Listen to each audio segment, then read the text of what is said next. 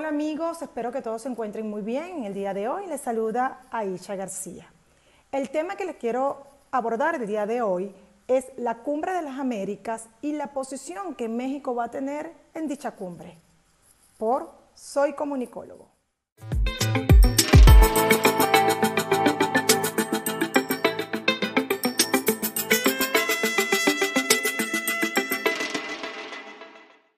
Desde el 6 al 10 de junio se va a llevar a cabo la novena cumbre de las Américas, la cual sede principal será los Estados Unidos, Los Ángeles, California.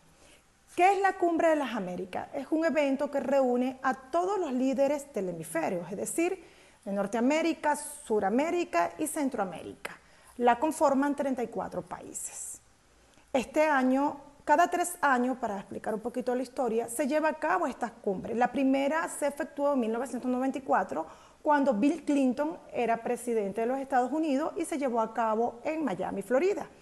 Desde allí en adelante han sido diferentes países los que han sido sede de dicho evento, como Panamá, Canadá, y ahora nuevamente el anfitrión es Estados Unidos, Siempre lo que encabezan dicha ceremonia son los líderes del país receptor, en este caso va a ser Joe Biden.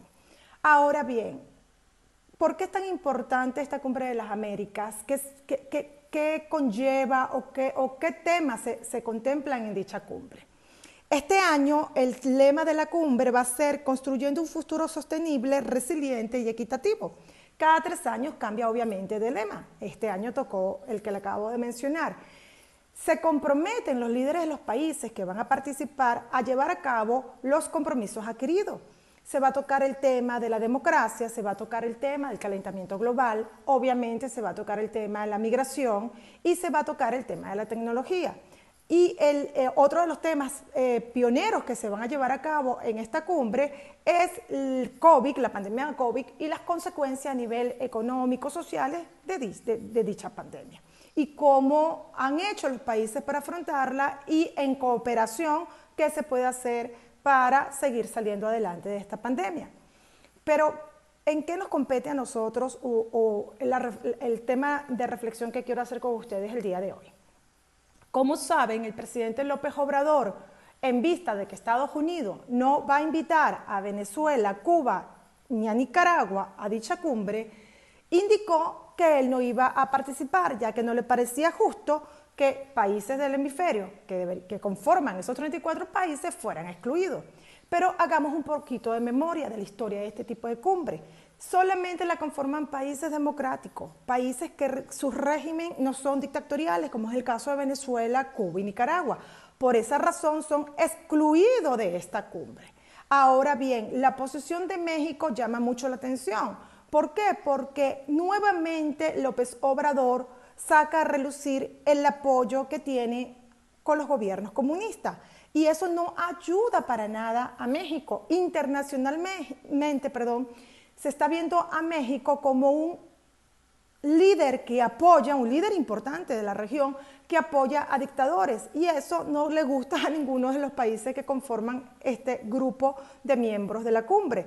¿Por qué? Porque, por el contrario, la idea de esta cumbre es buscar cooperación para apoyar a la democracia en los distintos países. No puedes invitar a un dictador cuando tiene a su pueblo hundido en el hambre, en la miseria y en la desidia, como es el caso de Venezuela, Cuba y Nicaragua. La pregunta que nos tenemos que hacer nosotros como mexicanos es, ¿por qué López Obrador insiste en confrontar a los Estados Unidos con un tema que se sobreentiende que no puede ser llevado a cabo porque no es una cumbre para invitar a dictadores? López Obrador hoy sigue insistiendo de que en el caso de que no sea invitada a Venezuela, Nicaragua y Cuba, no va a participar en la cumbre, al menos él como tal, como jefe de gobierno, sino que en todo caso va a mandar a un representante, que en este caso es Marcelo Ebrard, como secretario de Relaciones Exteriores. Realmente esto, esto es muy delicado porque de acuerdo a los análisis de internacionalistas, gente experta en, en, relaciones entre los países, indican que el no participar el señor López Obrador en esta cumbre va a generar discordia y un poco de distanciamiento con los Estados Unidos. Recordemos que México es un socio importantísimo de los Estados Unidos y de Canadá, empezando por el Tratado de Libre Comercio.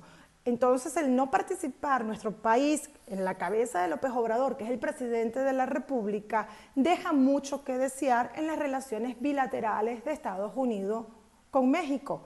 Realmente es un tema que llama mucho la atención porque no hay motivo alguno para que López Obrador tome esta posición. Es decir, puedes estar en desacuerdo, pero no puedes imponerle a un país receptor o a un país base que está llevando este, este, este, este, evento, esta cumbre, de que no vas a ir porque tal o tal o tal país no se han invitado. O sea, me parece un acto de berrinche y sobre todo que no está pensando en los mexicanos, no está pensando como mandatario, como líder de un país.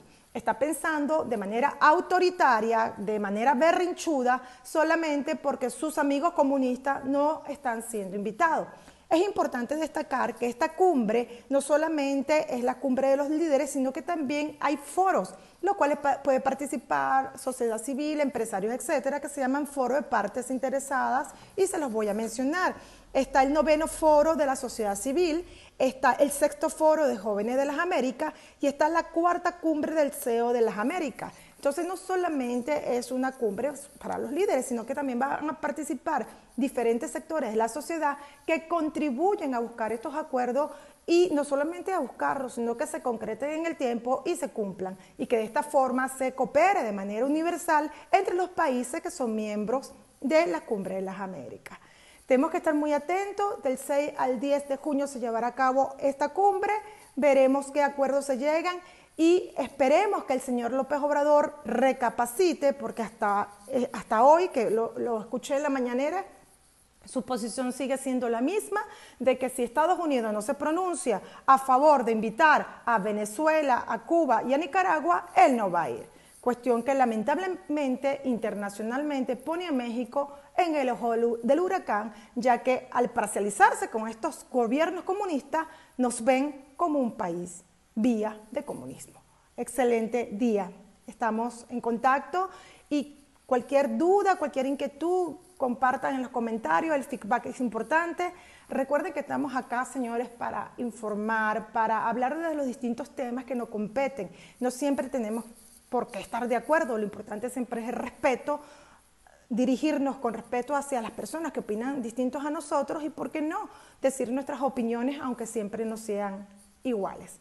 Excelente día.